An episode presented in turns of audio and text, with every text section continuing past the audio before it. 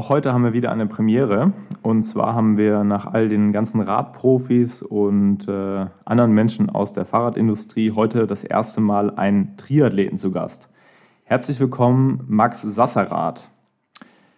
Max, erste Frage zum Eingang, bevor ich dich äh, mal kurz vorstelle. Welche ist die oder deine Lieblingsdisziplin beim Triathlon? Ich glaube, da reihe ich mich bei den Radfahrern ein. Äh, und ja, da habe ich einfach äh, im Verhältnis zu den anderen die besten Beine und ja, macht mir auch am meisten Spaß zu trainieren oder einfach auch mal weite Strecken zu fahren. Einfach, ja, ist einfach das, was ich am liebsten mache. Genau, also das Radfahren, deshalb genau aus diesem Grund sitzt du heute hier. Ähm, ich stelle dich mal kurz vor. Ähm, du bist geboren am 16. September 93, äh, bist somit 26 Jahre alt und kommst aus Buxtehude. Buxtehude, witzigerweise, sagt mir so ungefähr etwas. Liegt, glaube ich, so im etwas äh, nördlichen Raum in Deutschland, oder? Ja, ich glaube so 30, 40 Kilometer südlich von Hamburg. Genau, das hatte ich, da bin ich, glaube ich, irgendwann mal mit dem Fahrrad durchgefahren und der Name ist mir hängen geblieben und äh, ja. ähm, du bist äh, aktuell dabei, Physik zu studieren an der Universität äh, in Heidelberg, ist das richtig? Ich bin quasi äh, im Zielsprint. Ich muss jetzt noch meine Masterarbeit schreiben und dann bin ich hoffentlich fertig. Ach krass, das wusste ich gar nicht, dass du schon so weit bist. Ja, doch. Also hat sich ein bisschen hingezogen, aber jetzt äh, alle Vorlesungen sind gehört. So eine mündliche Prüfung steht jetzt diese Woche an und danach wirklich nur noch die Masterarbeit zu Ende schreiben. Und dann bin ich hoffentlich Ende des Jahres, Anfang nächsten Jahres fertig. Krass, das ist natürlich äh, nicht schlecht. Das war mir jetzt so, wie gesagt, gar nicht bewusst. Ähm, ja, zu deinen äh, sportlichen Erfolgen. Du bist ähm, 2014 bist du Dritter bei der äh, Cross-Triathlon-Weltmeisterschaft geworden. 2016 hast du dann noch einen draufgesetzt, bist deutscher Meister im Cross-Duathlon geworden. Und 2019, da bin ich eigentlich darüber auch ein bisschen so über dich aufmerksam geworden, ähm, hast du den Heidelberg-Mann äh, hier in Heidelberg gewonnen. Ist das soweit korrekt? Ja, genau. Also 2014 noch als Altersklassenathlet und danach habe ich mich dann entschieden, äh, Profi in Anführungszeichen zu werden, äh, beziehungsweise einfach mal zu probieren, gegen die Besten zu starten. Und ja, seitdem mache ich das jetzt so semi-professionell, genau. Da kannst du an der Stelle auch, glaube ich, direkt mal einhaken, äh, wenn du sagst, du bist Profi geworden. Das ist ja im Triathlon tatsächlich ein bisschen anders, wie das äh, bei uns im Radsport ist. Also da ist es ja tatsächlich so, wenn du in einem Team drin bist, also jetzt, äh, jetzt sind wir das größte Team der Welt, das Team äh, Ineos um äh, Toursieger Chris Froome, dann bist du Profi. Du bist aber auch in der zweiten Liga Pro Continental Profi, das gibt es auch. Und in gewisser Art und Weise bist du, ich sag mal, Teilzeitprofi, wenn du einen KT-Vertrag hast. Ähm, wie ist es aber im Triathlon? Also da löst du, glaube ich, deine Lizenz selber, oder?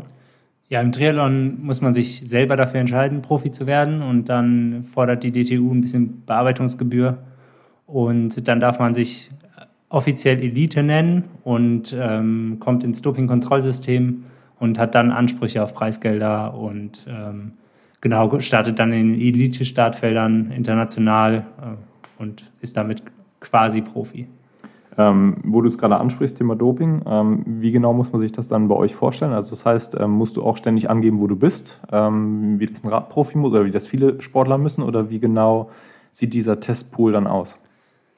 Man wird entsprechend der Erfolge, Leistungen, Rennen, die man macht, wird man in verschiedene ähm, Kategorien eingestuft. Ich bin jetzt, weil ich einfach viel auch Xterra gemacht habe, noch im niedrigsten Dopingpool und da gibt man so einen, so einen Wochenplan an, ähm, wo man ungefähr anzutreffen ist. Das ist aber nicht super streng.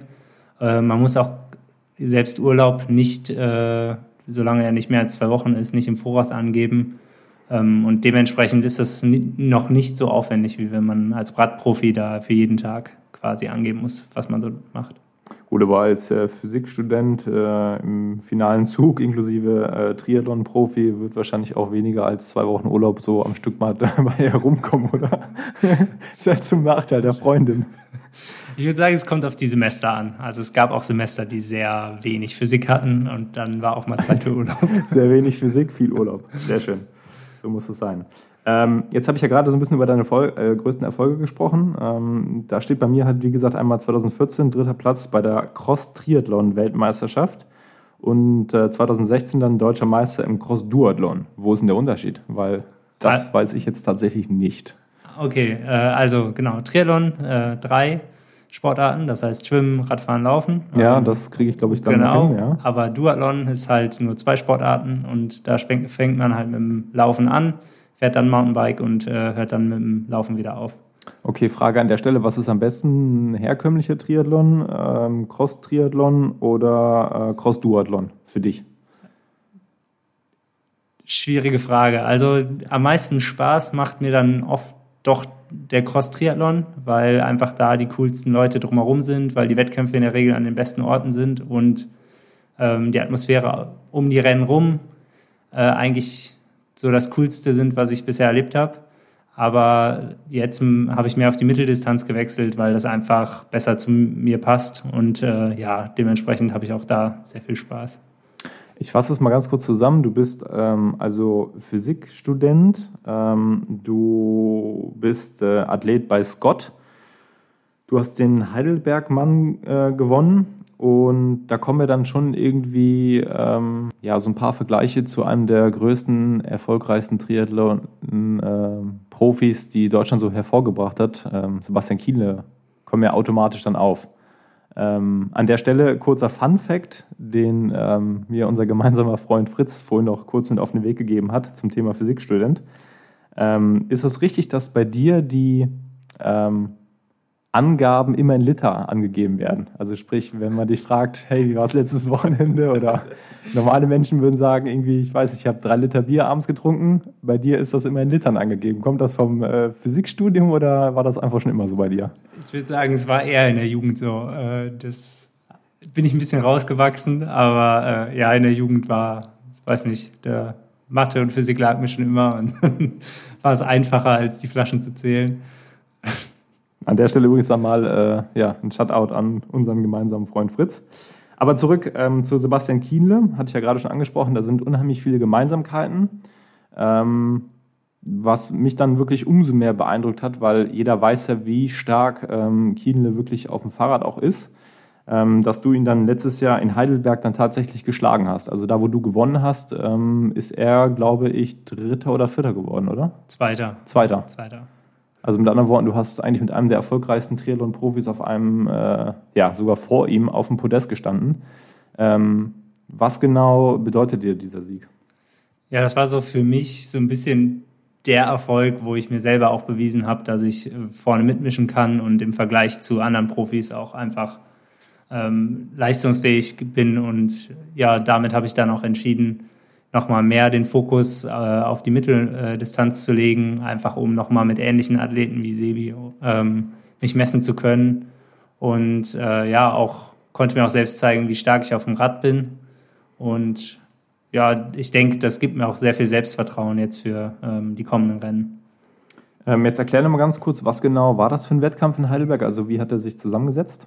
Das äh, war ein ganz herkömmlicher Triathlon, soweit ich weiß, oder? Genau, ganz herkömmlicher Triathlon, also olympische Distanz. Äh, in dem Fall, glaube ich, 1,6 Kilometer schwimmen, weil es ein bisschen flussabwärts geht. Ähm, da werden immer ein paar Meter draufgeschlagen. Dann sind es in Heidelberg 36 äh, Kilometer, ein bisschen weniger als die typischen 40, aber dafür halt zweimal auf den Königsstuhl. Also ich denke insgesamt so 650 Höhenmeter oder so.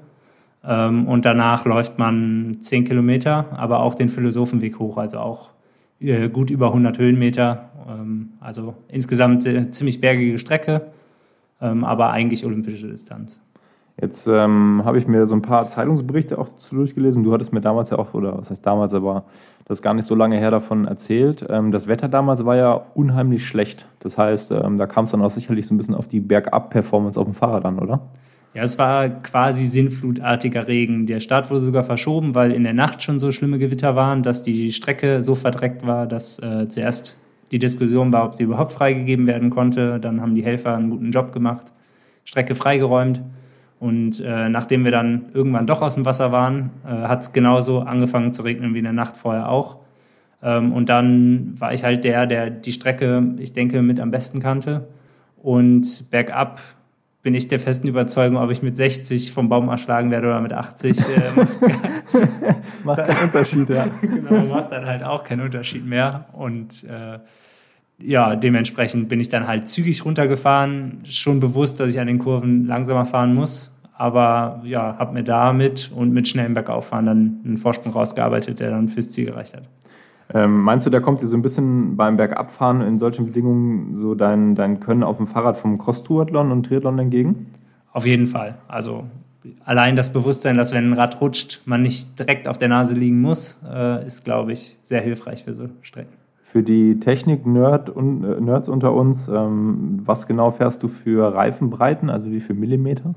Da bin ich, glaube ich, 25 Millimeter gefahren, aber relativ wenig Luftdruck. Ich habe, äh, als klar war, dass es regnen wird, sogar extra nochmal Luft rausgelassen, damit äh, man dann doch auf der Straße bleibt. Mittlerweile habe ich auf 28 Millimeter gewechselt und äh, denke auch, dass das für so Rennen auf jeden Fall äh, das Beste ist, was man machen kann. Fährst du das auch im Training oder fährst du noch dicker? Weil ich zum Beispiel ähm, bin jetzt bei meiner letzten Radreise, die zweieinhalbtausend Kilometer gut lang war und auch sonst im Training ähm, mit meinem Straßenrad ähm, fahre ich tatsächlich mittlerweile überwiegendenteils 30 Millimeter, weil der Komfort einfach extrem hoch ist und ähm, ja, das ist also von meiner Seite aus muss ich sagen, auch der vom, vom Rollwiderstand äh, merke ich da keinen großen Unterschied zu 28 Millimetern, wo man ja sagt, dass 28 eigentlich so das Nonplusultra diesbezüglich ist. Ähm, aber wie sieht das bei dir aus? Fährst du generell dann 28 oder probierst du doch mal da so ein bisschen hin und her? Aktuell probiere ich nicht so viel hin und her, weil ich die Reifen einfach nicht so oft wechsle. Ähm, aber ich würde auf jeden Fall, wenn ich jetzt für einen Winterreifen oder für einen reinen Trainingsreifen, würde ich mir auf jeden Fall überlegen, 30 zu fahren. Mein Rad gibt es her und der Komfort ist auf jeden Fall wert. Wenn man im Training muss man nicht schnell sein, selbst wenn er, also falls es langsamer ist, im Training ist mir egal und äh, ja, dann werde ich auf jeden Fall in Zukunft mal auf 30er probieren. Die Triathleten sind in den meisten Fällen auch unheimlich äh, technikversessen. Also ihr seid deutlich fortschrittlicher, als wir Radfahrer das meistens sind. Ähm, fährst du tubeless? Würde mich an der Stelle echt mal interessieren. Auf dem Mountainbike bin ich immer tubeless gefahren, weil es einfach das ist, was sicherer ist, was gang und gäbe ist. Äh, auf dem Rennrad war ich dieses Jahr einfach, ehrlich gesagt, zu faul umzubauen, weil äh, Im Training finde ich es doch ein bisschen aufwendig, wenn man dann mal den Schlauch wechseln, wenn man dann mal wechseln muss oder im schlimmsten Fall einen Schlauch reinziehen muss, ist eine ganz schöne Sauerei. Und jetzt habe ich nur einen Wettkampf diese Saison und dafür mache ich jetzt Latexschläuche rein. Die ähm, sollten ähnlich gut performen und äh, sind weniger Sauerei. Ja. Ähm, jetzt hast du es ja schon so ein bisschen angesprochen, Stichwort Training. Ähm, bevor wir jetzt gleich so ein bisschen über dein Training sprechen, würde mich mal interessieren, wie groß und wie schwer bist du? Äh, 1,86 und ich rede mir selber gerne ein, dass ich unter 75 Kilo wiege, aber nur nach langen Radeinheiten. Also ich würde sagen 76 Kilo. Wie weit spielt das Gewicht bei euch eine Rolle? Also bei, bei uns Radfahrern ist es ja wirklich teilweise äh, am Ende auch rennentscheidend. Also ich meine, die, die Radprofis werden immer dünner, ähm, auch die ganzen Freizeitsportler versuchen immer so ein bisschen auf ihr Gewicht zu achten. Also Gewicht ist immer ein Thema, Watt pro Kilo. Und wenn du dann sagst, dass äh, dann in Heidelberg damals äh, es viel berghoch ging, sowohl beim Radfahren als auch beim Laufen, wie entscheidend ist das am Ende bei euch wirklich? Ähm, es ist immer besser, leichter zu sein, würde ich jetzt mal allgemein sagen.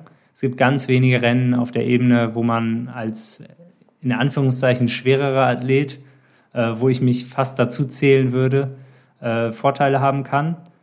Aber es ist, ich glaube, nicht ganz so krass wie im äh, Radsport, weil viel auch über Energiereserven geht, die man, ähm, also über Energiehaushalt, dass man da hoffen kann, als schwerer Athlet einfach ein bisschen mehr davon zu haben. Aber auch gerade im Laufen, natürlich ein Kilo bringt angeblich bis zu zwei Sekunden pro Kilometer, die man schneller ist, wenn man leichter ist. Und äh, dann ist natürlich auch, guckt man viel aufs Gewicht die einzige Sportart ist äh, oder die einzige Disziplin ist Schwimmen, wo manchmal es auch helfen kann, schwerer zu sein. Also entweder weil man äh, dann doch ein bisschen geringere Körperdichte hat und doch ein bisschen weiter oben schwimmt äh, oder auch einfach ein bisschen mehr Kraft in den Armen hat. Aber fürs Radfahren und Laufen ist leichter eigentlich erstmal besser. Ich sag mal, im Grunde genommen sieht man ja, ähm, ja immer verschiedene Athleten, also Typen von Athleten. Also ich denke jetzt erstmal so an erster Stelle an, an, an den deutschen Athleten schlechthin, Jan Frodeno, der jetzt äh, dreimal den Ironman gewonnen hat auf Hawaii. Ähm, ja, der ist ja wirklich ähm, teilweise schon, schon extremst ausgezählt. Also das ist, ähm, da, da kenne ich jetzt auch wenig äh, Radprofis, die so aussehen wie Jan Frodeno. Ähm, so dass das äh, gegenteilige Beispiel, würde ich mal sagen, ist dann halt Sebastian Kiene, der schon deutlich kräftiger wirkt äh, beim Fahrradfahren auch als beim Schwimmen. Ähm, hast du denn da dann gewisse Sachen, wo du darauf achtest, also in deiner Ernährungsweise, oder sagst du einfach, ähm, ich versuche das einfach jetzt so zu machen, wie ich meine, dass es richtig ist? Ich versuche mich äh, sehr ausgewogen und gesund zu ernähren und eher nicht zu übertreiben mit dem, dass ich zu wenig esse, weil ich denke, dass die Einschränkungen, die man im Training hat, durch zu wenig Essen immer den Benefit wegmachen für das letzte Kilo, ähm, den man vom letzten Kilo hat. Und deswegen ernähre ich mich eigentlich immer so, dass ich mich noch gut fühle im Training. Also ich würde jetzt nicht gucken, dass ich so Kalorien zähle, dass ich bei jeder Einheit denke, irgendwie gerade noch nach Hause gekommen, da esse ich dann lieber doch ein paar Haferflocken mehr. Ähm, aber klar, gesunde Ernährung ist natürlich wichtig und äh, spielt auch eine große Rolle. Ähm, jetzt versuche ich mal so den Vergleich herzuziehen äh, zum, zum Training eines Radfahrers, eben mein eigenes Training. Ähm, ich komme so auf gute irgendwas zwischen 15.000 und 20.000 Kilometer im Jahr. Äh, wenn ich mir dann vorstelle, ich müsste noch schwimmen, äh, gut, schwimmen ist bei mir eh schwierig, aber auch noch laufen ähm, dann frage ich mich halt tatsächlich, wie funktioniert das? Also wie gesagt, du bist äh, noch nebenher oder eigentlich hauptberuflich bist du äh, Student, ähm, hast da sicherlich auch viel Workload, aber wie kriegst du das ganze Training unter einen Hut? Und wie ist dann so ein Tagesablauf bei dir? Ja, also Frühtraining hilft auf jeden Fall, äh, gerade die lockeren Einheiten unterzubringen. Ähm, und dann meistens stehe ich halt relativ früh auf, mache so eine Stunde Training, im Winter setze ich mich dann auch mal auf die Rolle oder mache halt einen Frühlauf. Ähm, dann bin ich jetzt aktuell habe ich auch eine Werkstudentenstelle, das heißt, äh, ich bin dann auf der Arbeit ähm, und arbeite entweder da oder an meiner, meiner Masterarbeit. Ähm, genau, und dann nachmittags werden halt ein bis zwei Einheiten, also entweder eine Radeinheit ähm, oder eine schnelle Laufeinheit oder dann halt die Schwimmeinheit. Und ja, es sind, ich glaube, pro Tag in der Regel zwei bis drei Trainingseinheiten. Also zum Beispiel Kraftraum kann man immer mal zwischendurch irgendwo einbringen äh, und am Wochenende dann halt die hohen Umfänge. Aber ich habe da auch Glück mit meiner Arbeit, dass ich sehr flexibel legen kann. Also ich gehe auch mal in der Mittagspause aktuell immer dienstags, wenn ich meine Tempoläufe mache. Das kann ich halt nicht als Frühlauf machen, weil ich einfach energetisch dann ähm, leer bin, wenn ich kein Frühstück habe. Und ich kann aber auch nicht direkt nach dem Frühstück laufen, weil dann kann ich nicht mehr schnell laufen. Deswegen arbeite ich dann erst bis elf, gehe dann laufen und äh, mache dann Mittagspause und arbeite danach weiter. Also solange der Job die, das flexibel zulässt, was mein Studium auch immer gemacht hat, ähm, schaffe ich es eigentlich ganz gut, die Einheiten unterzubringen. Ich habe jetzt vor kurzem äh, einen Podcast gehört, ähm, Bewegungsarten mit äh, Horst Reichel. Der ist ja auch Triathlon-Profi. Der hat dann in dem Podcast, da ging es, glaube ich, um die ganzen virtuellen Rennen, an denen du jetzt auch teilgenommen hast, äh, gesagt, dass dieser Max aus Heidelberg eine Wattmaschine ist, wenn ich mich richtig erinnere. Ähm, kannst du mal so ein bisschen Einblicke geben in die Wattwerte, die du so hast? Also wir reden hier von zum Beispiel einem 20-Minuten-Wert ungefähr, äh, Maximal-Output. Ähm, das waren jetzt so Fragen, die ich auch in den letzten Tagen immer mal so den Radprofis gestellt habe, die hier zu Gast waren. Ähm, wie weit kannst du da oder hast du Lust, da mal Angaben zu machen für die äh, Triathlon-Nerds da draußen? Ja, ich gehe damit eigentlich immer ziemlich offen um. Also kann auch jeder auf Strava nachgucken, was ich so fahren kann. Ähm, ich glaube, so 20 Minuten gut über 400 Watt, aber auch nicht, nicht super weit drüber. Also es ist, dieses Jahr habe ich die besten Werte, die ich bisher hatte. Und äh, genau, bei so einem Swift-Rennen fahre ich dann mal halbe Stunde, knapp 400 Watt, bei Stunde mal 83, 390. Kommt immer ein bisschen drauf an, wie die Rennen verlaufen. Ähm, und ja, also wir sind jetzt letzt, äh, am Samstag bin ich mit einem guten Freund, äh, haben wir noch mal ein bisschen Test für einen Wettkampf gemacht und sind da auch dann halt einfach jeden Hügel äh, bis 18 Minuten, glaube ich, immer gut über 400 Watt für mein Gewicht äh, hochgefahren oder um die 400 Watt hochgefahren. Und äh, ja, so das, das, was ich auch für eine Mitteldistanz als Maximum habe. Also im Triathlon fährt man ja nie sich aus, sondern man fährt halt eigentlich immer so, dass man irgendwie das Laufen im Hinterkopf hat. Das heißt, man fährt da, versucht gerade auf einer Mitteldistanz immer unter der Schwelle zu bleiben, es sei denn, es ist mal super steil, dann kann man noch mal ein bisschen drüber, aber halt auch nicht, ähm, nicht so, dass man unnötig Kohlenhydrate verballert. Das ähm, heißt, du guckst im Wettkampf dann schon ein bisschen genauer auch auf deinen Wattmeter.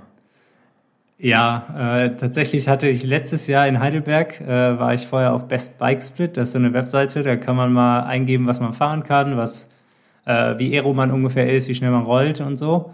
Und dann berechnen die, berechnet die Seite für einen, wie viel Watt man an welcher Stelle von der Radstrecke fahren muss.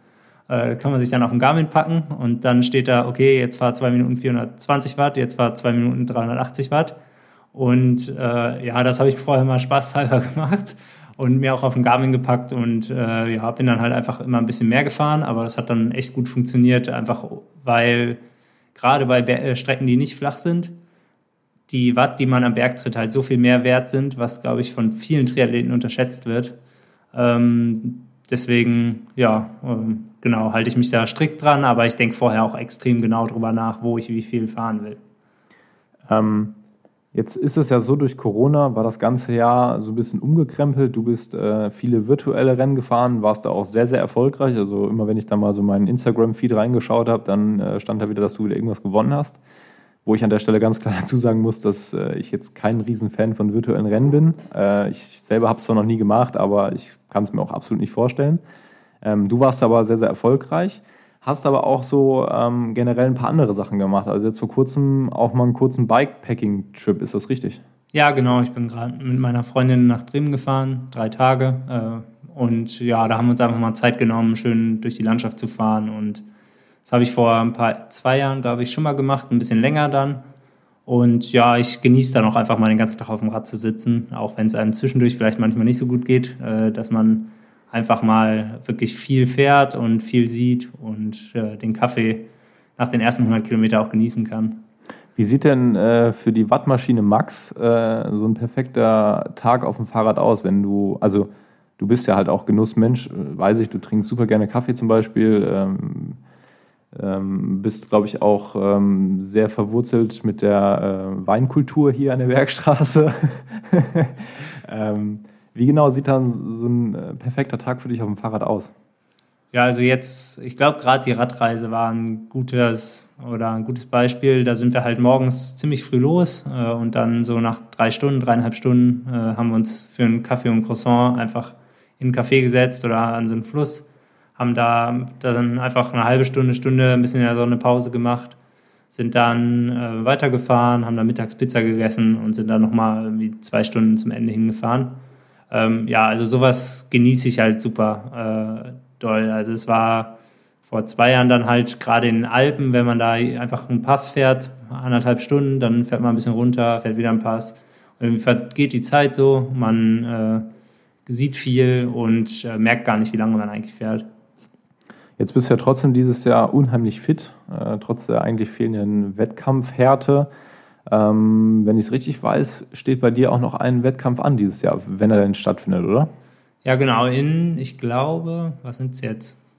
Zwölf Tagen äh, in Davos äh, ist die Challenge. Das ist eine Mitteldistanz mit sehr bergiger Radstrecke, also zweimal den Flyal-Pass. Oh, der ist, der ist ganz böse. Da hatte ich letztes Jahr einen einen verstärkten Hungerast, sage ich mal so. ja, also genau. Und das ist, ich glaube, der höchste oder zumindest die höchste Mitteldistanz in Europa und dem Umständen entsprechend auch gut besetzt, weil einfach alle Profis gesagt haben, okay, das ist der Wettkampf, wo es am ehesten so aussieht, dass er stattfinden kann. Äh, deswegen melden wir alle mal und jetzt sind halt 50 der weltbesten Athleten dabei und äh, ja, aber da bin ich auch mal gespannt, wie viel dann meine Fitness hergibt. Was rechnest du dir aus oder was sind deine Ziele? Ähm, vielleicht ein bisschen hochgegriffen, aber ich denke erstmal äh, ja, Top 10. Ich muss mal sehen, wie es mit dem Schwimmen, Schwimmen klappt.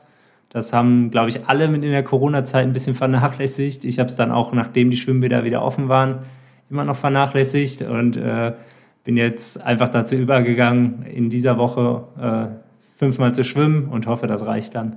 Also da muss ich nochmal auf äh, den Bewegungsarten-Podcast zu sprechen kommen, den ich hin und wieder mal höre. Ähm, weil mir war das vorher eigentlich gar nicht so bewusst, weil ich dachte, ja gut, jetzt haben die ganzen Sportler irgendwie alle Möglichkeiten der Welt, um, um irgendwie zu trainieren und wie auch immer. Aber klar, als Triathlet, äh, Schwimmbäder waren geschlossen. Das war natürlich echt eine harte Zeit. Ähm, hast du denn jetzt ein spezielles Training für Davos? Weil ich sag mal, das Ding ist ja dann schon verhältnismäßig hoch. Ähm, Davos liegt, glaube ich, auf 1,6, wenn ich es richtig weiß. Ähm, und aus eigener Erfahrung kann ich dir sagen, da oben ist es auch ganz schön kalt. Ein guter Freund von mir wohnt dort oben. Ähm, ich bin selber letztens fast durchgefahren, kenne da wo es sehr gut auch vom Skifahren, weil ich ja selber in der Schweiz gewohnt habe. Gibt es da irgendwas, wo du sagst, da kann ich mich jetzt speziell darauf vorbereiten oder das sind jetzt so meine, das ist jetzt in den Fokus gerückt, worauf ich darauf achten sollte? Ja, also mit der Höhe, ich hoffe, dass jetzt eine Woche vorher anzureisen reicht. Bisher hatte ich immer die Erfahrung, dass so die ersten zwei Tage, egal wie weit, aber sobald ich über 1000 Meter bin, habe ich einfach ein bisschen Magenprobleme und geht es mir nicht so gut.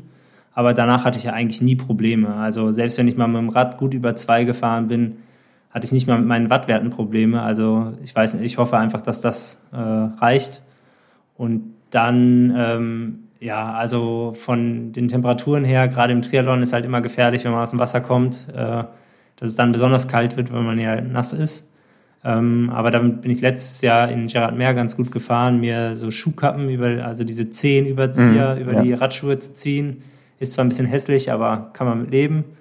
Und äh, unter den Einteiler kann man auch ziemlich gut zumindest ein Funktionsshirt oder so äh, Windbreaker, Unterhemden drunter ziehen. Und äh, sowas hilft enorm, gerade für die Abfahrt. Und das ist halt eine Sache, wo ich bereit bin, auch wenn es vielleicht dann irgendwie doch ein paar Falten unterm Einteiler durchsehen, äh, bin ich halt bereit, das anzuziehen. Und ich kenne auch andere, die damit schlechte Erfahrungen gemacht haben, es nicht zu tun.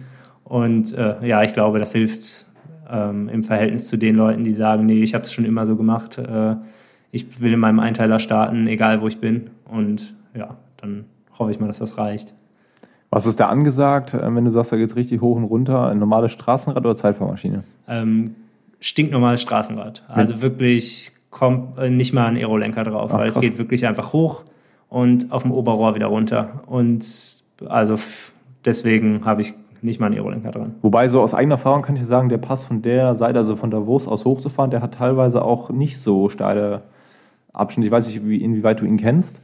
Ähm, ob da vielleicht sogar ein Aero fast oder ein Aufsatz fast irgendwie Sinn macht. Aber gut, das ähm, Wettkampf ist ja nochmal eine ganz andere Geschichte.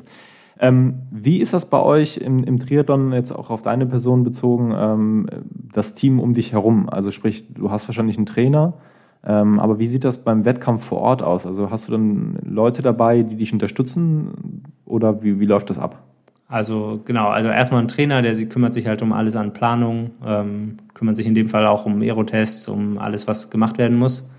Ähm, und ja, da halte ich mich auch ziemlich genau dran, was der mir so im Trainingsalltag sagt. Und am Wettkampftag ist der Triathlet, glaube ich, an sich relativ ähm, selbstständig. Also ich manchmal geht's halt nicht anders, dann komme ich halt auch alleine zum Triathlon und dann komme ich auch alleine in den klar. Also man kann in der Wechselzone irgendwo seinen Rucksack stehen lassen und viel mehr muss man ja auch am Ende nicht, solange das Wetter einigermaßen gut ist.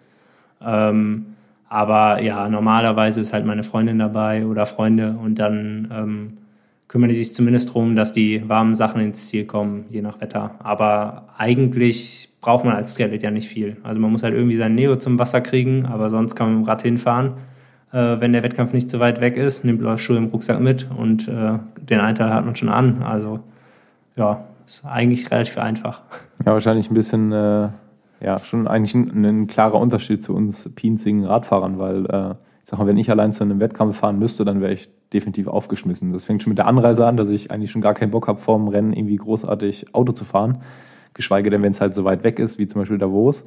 Oder halt auch am, am Renntag selber, also am, am Start, äh, jemand, der dir die warme Jacke noch irgendwie abnimmt oder ähm, ja, vielleicht nochmal Getränk reicht äh, während des Rennens oder nach dem Rennen, dir direkt was zu essen gibt oder wie auch immer. Also da sind wir schon sehr, sehr verwöhnt und äh, ja, da seid ihr anscheinend ein bisschen härter im Nehmen.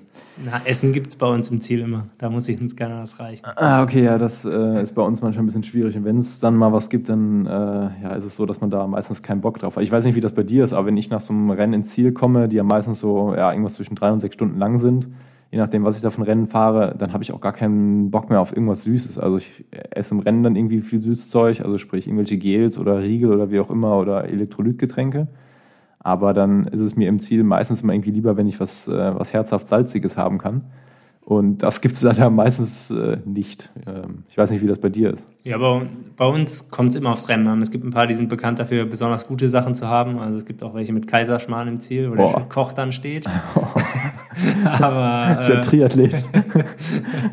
aber sonst, äh, ja, also zumindest gibt es meistens alkoholfreies Bier, das hilft schon mal. Und äh, ja, bei dem besagten Rennen gab es dann auch alkoholhaltiges Bier, das kann Spaß machen. Genussmensch. ja, aber sonst, genau, gibt es einen bunten Mix eigentlich und Kuchen darf natürlich nicht fehlen. Ja, ich habe ich hab letzte Woche, wie ich meine Radreise beendet habe, ähm, äh, das, ja, da isst man ja überwiegend teils tagsüber auch eigentlich eher süße Sachen. Also äh, ob man jetzt mal irgendwie ins Café geht und sich ein Stück Kuchen holt oder Riegel oder wie auch immer. Also überwiegend teils halt wirklich süß. Ich glaube, ich habe die letzten fünf oder sechs Tage von nichts anderem mehr geträumt äh, als von ähm, ja, Pasta mit, mit Pesto. Und habe irgendwie schon meine Freundin komplett verrückt gemacht, dass ich auf jeden Fall Pasta mit Pesto brauche, wenn ich abends ankomme. Und äh, ich habe bis heute äh, teilweise äh, so tagsüber echt so einen richtigen, ja, so eine richtige Abneigung gegen was Süßes gerade. Also das im Moment ist es sehr, sehr extrem und ähm, ja, aber wenn ihr da so gut verpflegt seid, dann ist es natürlich eine, eine ganz hervorragende Sache. Ja, jetzt ähm, standen ja bis auf die virtuellen Rennen und dann Davos in ein paar Tagen, stand ja nicht so viel auf deiner To-Do-Liste, was Rennen oder Wettkämpfe angeht dieses Jahr. Ähm, wie sieht denn das so in den nächsten Jahren bei dir aus? Was sind die großen Ziele? Ich habe viele Freunde, die irgendwie Triathlon machen. Ähm, da sind sehr, sehr viele bei, die sagen, hey, Kona, also Hawaii ist halt ein Riesenziel. Wie ist es bei dir? Was sind da die, die Ziele? Also erstmal will ich in der Mitteldistanz so weit vorne sein, dass ich mit mir selbst zufrieden bin. Da muss ich mich nur noch entscheiden, wann das so ist. Ähm, und danach, äh, klar, Langdistanz steht natürlich irgendwo am Horizont, aber ist halt die Frage, ob das nächstes Jahr schon sein muss. Ähm, meine Freundin, sagen wir mal, äh, respektiert mich dafür nicht so, dass ich sage, ich will eine Langdistanz erst machen, wenn ich physiologisch in der Lage bin, auf einer schnellen Strecke um die acht Stunden zu machen. Also sie sagt, ja, vielleicht probierst du es erstmal aus, vielleicht äh, machst du einfach mal, aber ich sage, ja, eine Langdistanz finishen, auch wenn es schnell arrogant klingt, ist für mich, also brauche ich mir nicht selbst nicht zu beweisen. Und dann will ich halt erst starten, wenn ich weiß, dass ich konkurrenzfähig bin und da muss ich einfach mal gucken, wann ich soweit bin. Ja, das klingt auf jeden Fall äh, ja, durchdacht, auf, äh, also dass man da nichts überstürzt, weil die meisten Leute, die gewinnen halt in den Gedanken den Ironman, bevor sie mit dem Training angefangen haben und das ist dann in den meisten Fällen wahrscheinlich fatal. Ähm, was würdest du sagen, was sind so Sportarten, die dir auch noch liegen, abgesehen jetzt vom Triathlon? Also gibt es da noch irgendwas, wo du sagst, da hättest du auch mal irgendwie Bock drauf, das zu machen oder äh, da hättest du noch gewisse Ziele, die du vielleicht auch da erreichen willst? Oder ist es einfach so, dass du sagst, nee, nur Triathlon und äh, alles, was drumherum ist, ist egal? Ich habe nicht so viele Sportarten, wo ich sonst gut drin bin. Willkommen im Club. Aber äh, prinzipiell würde ich mal so Ultra-Radfahrten äh, gerne machen. Also da muss ich mal gucken, wann das irgendwie mal mit meinem Triathlon vereinbarbar ist. Aber irgendwie so Transcontinental einfach mal wirklich, was weiß ich, zehn Tage, wenn es gut läuft, sich wirklich, ja, geistig nicht wirklich anstrengen und einfach versuchen, einfach immer weiterzufahren. Ja. Äh, ich glaube, das ist was, was ich mir selber auch irgendwann mal beweisen muss, dass das geht. Aber mal gucken. Jetzt habe ich gerade eben gedacht, wie du deine Wattwerte so ein bisschen beschrieben hast. Ja, super, dass ich kein Triathlon mache, dann gehe ich ihm da schon mal aus dem Weg. Und jetzt überlegt er sich, ob er zum Transcontinental kommen will. Super. Ja, vielleicht sehen wir uns dann ja tatsächlich dort mal an der, an der Startlinie. Würde mich auf jeden Fall sehr freuen. Ähm, vorhin angesprochen, äh, Physikstudium bald beendet. Ähm, wie geht es dann weiter? Also ähm, ich muss sagen, ich äh, habe Gefallen dran gefunden, äh, mit dir zu trainieren. Das macht super viel Spaß. Äh, dementsprechend hoffe ich natürlich, dass du in Heidelberg bleibst. Aber wie sind so deine, deine Ziele? Kannst du da schon irgendwas zu sagen? Also deine Aussichten, ähm, bleibst du in Heidelberg nach dem Studium oder wie geht's weiter? Ja, also mein Plan ist auf jeden Fall in Heidelberg zu bleiben. Gefällt mir sehr gut hier und ist trainingstechnisch einfach äh, super. Und äh, da, wo ich jetzt gerade meine Werkstudentenstelle habe und auch meine Masterarbeit schreibe, kann ich mir äh, sehr gut vorstellen, erstmal zu bleiben. Und äh, ja, der Traum eines Triathleten ist natürlich dann irgendwie die 70 oder 60 Prozent Stelle und äh, einfach. Nicht nur die eines Triathleten. ja, also einfach eine, eine Stelle, wo man äh, auch was eine geistige Herausforderung hat und nicht nur trainiert, zu Hause sitzt, trainiert, ähm, aber auch, wo man trotzdem noch genug Zeit hat für den Sport. Ja, klingt auf jeden Fall sehr gut. Ähm, eine Sache, die ich mir noch aufgeschrieben habe, die mich einfach mal so interessiert, das äh, frage ich einfach auch so, ja, das, die Fragen habe ich, schon, äh, habe ich schon vielen Freunden gestellt, die Leistungssport machen, ähm, bekomme es auch regelmäßig mit. Ähm, wie genau läuft das bei euch zu Hause ab? Ähm, also sag mal so, das Leben mit einem Leistungssportler, das, ähm, wenn man das mal aus der anderen Perspektive sieht, also äh, anhand des, der Lebensgefährtin oder des Lebensgefährten, ist sicherlich nicht ganz einfach, weil Du bist ja schon extrem eingeschränkt, wie wir vorhin schon festgestellt haben, zwei Wochen Urlaub wahrscheinlich eher unwahrscheinlich. Ähm, wie genau ist das bei euch zu Hause? Erzähl mal so ein bisschen. Ja, Oder gibt es vielleicht auch ein paar witzige Geschichten zu dem Thema? Also hier gibt es zu Hause einen Haufen von diesen Geschichten, wo, wo äh, der total gestörte Leistungssportler äh, seiner Freundin erklären muss, äh, was er jetzt gleich im Training macht oder wie die nächsten Wochen geplant sind. Ja, also meine Freundin macht auch Triathlon und hat sich auch sogar auf eine Langdistanz vorbereitet. Ah, das also, ist natürlich ein Jackpot. Genau, ein bisschen Verständnis ist da, aber dann leider halt auch nicht immer das Triathlon oft doch äh, oder zumindest äh, vor der Arbeit steht. Also das äh, Verständnis dafür ist dann halt manchmal begrenzt, wenn ich jetzt meine mündliche Prüfung seit drei Wochen vor mir herschiebe oder, oder meine Masterarbeit dann vielleicht doch einen Monat später fertig wird. Ähm, ja, das äh, führt dann doch eher mal zu Diskussionen, aber prinzipiell äh, ist meine Freundin da schon verständnisvoll, wenn ich sage, äh, ja, Sport ist für mich viel wert.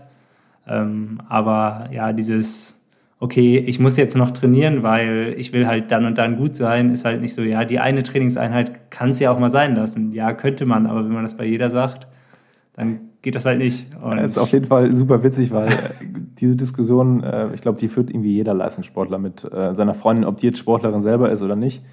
da kenne ich eine Menge Beispiele. Ähm, also es aus meiner Perspektive halt erzählt, meine Freundin Christine, die hat mit Fahrradfahren und Sport eigentlich so gar nichts am Hut. Was für mich auch eine gute Sache ist, weil wenn ich jetzt auch noch irgendwie, ähm, ja, in der Zeit, wo ich mich mit ihr beschäftige, auch noch irgendwie ständig über Radfahren und Co. reden würde, was ich ja so schon viel zu viel mache, ähm, ich glaube, dann würde sich von morgens bis abends hier um, äh, ja, würde sich um nichts anderes mehr drehen. Von da an, ähm, ich glaube, da muss jeder so ein bisschen auch seinen, seinen Weg finden und, und äh, ja, das Optimum dann auch für sich rausholen und das Leben nebenher halt auch nicht vergessen, denke ich mal. Ja, bei uns ist halt ganz schön, dass wir äh, gerade lockere Einheiten auch viel zusammen machen können. Also wir können auch mal vier Stunden zusammen Radfahren gehen, ohne dass ich jetzt äh, Sorgen haben muss, dass ich nachher auf dem Wattmesser gucke und so sage, das hat dir jetzt gar nichts gebracht, sondern äh, klar muss man äh, vielleicht mal nach einer Kurve oder über die eine Kuppe drüber sagen, man tritt jetzt halt einfach nicht mal zu viel, aber äh, genau, prinzipiell kann man super zusammenfahren, gerade mit noch anderen befreundeten Pärchen oder so. Das, also ich, witzigerweise habe ich genau daran äh, vorhin gedacht, als du von deiner Radreise vor ein paar Tagen erzählt hast, wo ihr nach Bremen gefahren seid. Ähm, das, also wie gesagt, ähm, du wirst in anderen Podcasts als äh, Wattmaschine betitelt ähm, und machst dann eine Radreise mit deiner Freundin. Das sind ja eigentlich so zwei verschiedene Paar Schuhe, würde ich mal sagen. Also es passt ja im Grunde genommen überhaupt nicht zusammen. Entweder ist sie absolut am Limit oder du fällst äh, vor Langeweile fast vom Fahrrad, würde ich mal vermuten. Aber anscheinend äh, hast du da ja auch einen ganz guten Mittelweg gefunden. Ja, also äh, auf der Ebene ist immer schwierig, aber meine Freundin ist relativ leicht und das heißt gerade bergauf äh, ist super. Da kann man auch, da wundere ich mich immer, was ich treten muss, damit ich dann mehr fahren kann. Ähm, und bergab hilft der Windschatten dann schon extrem. Oder bei Gegenwind ist super, weil Gegenwind äh, ist für den hinten immer leichter, als wenn man bei Rückenwind äh, ohne vorne was zu tun mit 40 da lang fliegt. Da muss der hinten nämlich trotzdem genau das Gleiche machen. Aber äh, ja, Gegenwind und Berge sind eigentlich so das, was bei uns gut klappt. Sehr schön. Das klingt nach einer guten Kombination. Ähm, du wohnst in Heidelberg, studierst in Heidelberg und äh, da haben wir uns auch im Grunde genommen kennengelernt. Witzigerweise, obwohl wir beide aus Krefeld sind, ähm, mussten wir erst nach Heidelberg kommen, um, um uns dort zu treffen. Ähm, was würdest du so den Zuhörern empfehlen als äh, Genussmensch und nicht als Wattmaschine in Heidelberg? Also sprich, was kannst du empfehlen, was man unbedingt mal gesehen haben muss in Heidelberg? Ja, der Klassiker ist, glaube ich, was jeder aber auch schon vorher weiß, äh, sich irgendwie mal die Altstadt und das Schloss anzugucken. Aber. Ähm, Geheimtipp? Hast du einen Geheimtipp? Geheimtipp. Ich glaube, die Steinbrüche sind ganz schön. Also in Dossenheim oder in Schriesheim ist zwar nicht mehr ganz Heidelberg, aber Großraum. Also da einfach mal in der Natur zu sein oder einfach mal laufen zu gehen, auf dem Königstuhl zu laufen und nicht nur von unten zu gucken oder nur mit der Bergbahn hochzufahren, ist einfach mal, gerade wenn man nicht aus den Hügeln kommt, also Berge sind sie ja nicht ganz, aber mhm. aus den Hügeln kommt, dann ist einfach mal schön, ein bisschen Abwechslung zu haben. Deine favorisierte Trainingsstrecke in der Region? Ähm, mit dem Rad oder zu Fuß? Nee, mit dem Rad. Ähm, neu lieben gelernt habe ich seit Corona so Richtung Bersbach zu fahren und also über den Weißen Stein hoch und ähm, also voll durch den Odenwald auch. Genau, genau. Vorher bin ich oft auch viel Neckartal ziemlich weit rausgefahren. Das versuche ich jetzt auch oft zu vermeiden, einfach weil es doch ein bisschen mehr Verkehr hat. Und ja, deswegen fahre ich jetzt oft Weißen Stein hoch oder Apfelblütenweg, obwohl der Weg durchs Feld dahin auch nicht so geil ist. Aber äh, ja, einfach möglichst schnell weg von den großen Straßen. Ja, das äh, klingt auf jeden Fall sehr gut. Also ich habe den Odenwald ja auch absolut lieben gelernt, gerade so in der Region Heidelberg, super schön zu fahren. Da hat der Jonas mir, also Jonas Rutsch, mir ein paar coole Sachen gezeigt. In Heidelberg gibt es auch super schöne Cafés, wo man sehr, sehr gut hingehen kann, wenn man nochmal einen Kaffee braucht oder ein Stück Kuchen haben möchte oder eine gute Zimtschnecke. Also Heidelberg durchaus zu empfehlen. Ja, Max, äh, damit wären wir dann auch schon im Grunde genommen fast am Ende vom Podcast angelangt. Ähm, ich möchte mich an der Stelle auch nochmal bei dir für deine Zeit bedanken, ähm, dass wir uns heute Abend hier zusammensetzen konnten. Obwohl es kein alkoholfreies Weizenbier gab, so wie versprochen, dass es am Ende ein Malzbier geworden ist, äh, denke ich, dass wir das trotzdem ganz gut überbrückt haben. Und ähm, ja, dann wünsche ich dir für Davos ähm, ganz viel Erfolg und ich denke, die eine oder andere Trainingseinheit werden wir demnächst äh, auch nochmal zusammen abspulen. Ja, hoffentlich. Äh, danke dir. Und äh, ja, mit diesen Worten verabschieden wir uns und wünschen euch Zuhörern da draußen einen wunderschönen Tag, je nachdem, wann ihr das hört. Und äh, ja, ihr seid herzlich eingeladen, beim nächsten Mal auch wieder reinzuhören. Und zusätzlich würde ich euch an der Stelle nochmal das Instagram von äh, das Instagram-Profil von Max empfehlen. Sehr, sehr witzig und interessant, um da mal so ein bisschen auch Einblicke in das Leben eines äh, Profi-Trader hinzubekommen. Max, nenn mal kurz die Adresse. Ich weiß sie gerade nicht aus dem Kopf. Ich habe sie gespeichert. Äh, Maximilian Sasserath, alles klein geschrieben. Super. Also Leute, guckt da mal vorbei und äh, ja, auch wie immer könnt ihr gerne Feedback senden zur heutigen Episode und ich freue mich dann auf die nächste. Bis dann, schönen Abend, ciao.